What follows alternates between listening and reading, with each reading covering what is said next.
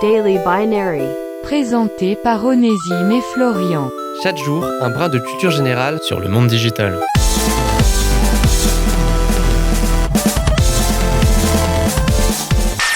Si je vous dis QWERTY, quelle est la première chose qui vous vienne à l'esprit? Si vous êtes francophone comme nous, probablement pas grand-chose.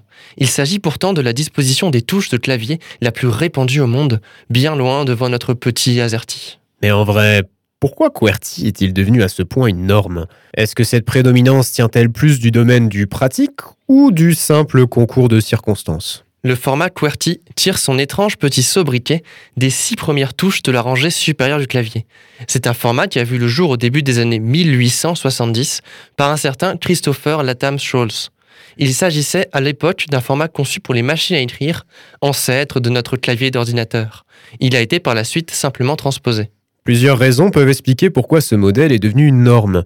Tout d'abord, dans le courant des années 1890, de nombreuses entreprises de production de machines à écrire ont commencé à fusionner, de sorte à mieux fixer les prix et contrôler les marchés. Il fallait alors un modèle de clavier universel pour standardiser la production. Et c'est QWERTY qui fut choisi.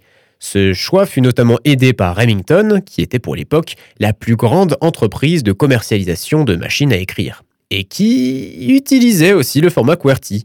Un alignement des planètes s'est donc progressivement réalisé. Dernière raison pour laquelle ce modèle est resté, les formations pour la dactylographie, étant le fait de saisir un texte sur un clavier.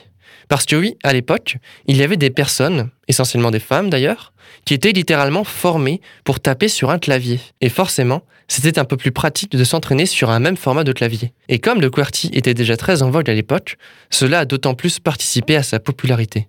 C'était Daily Binary, rendez-vous la semaine prochaine pour une nouvelle dose de culture générale sur le monde digital.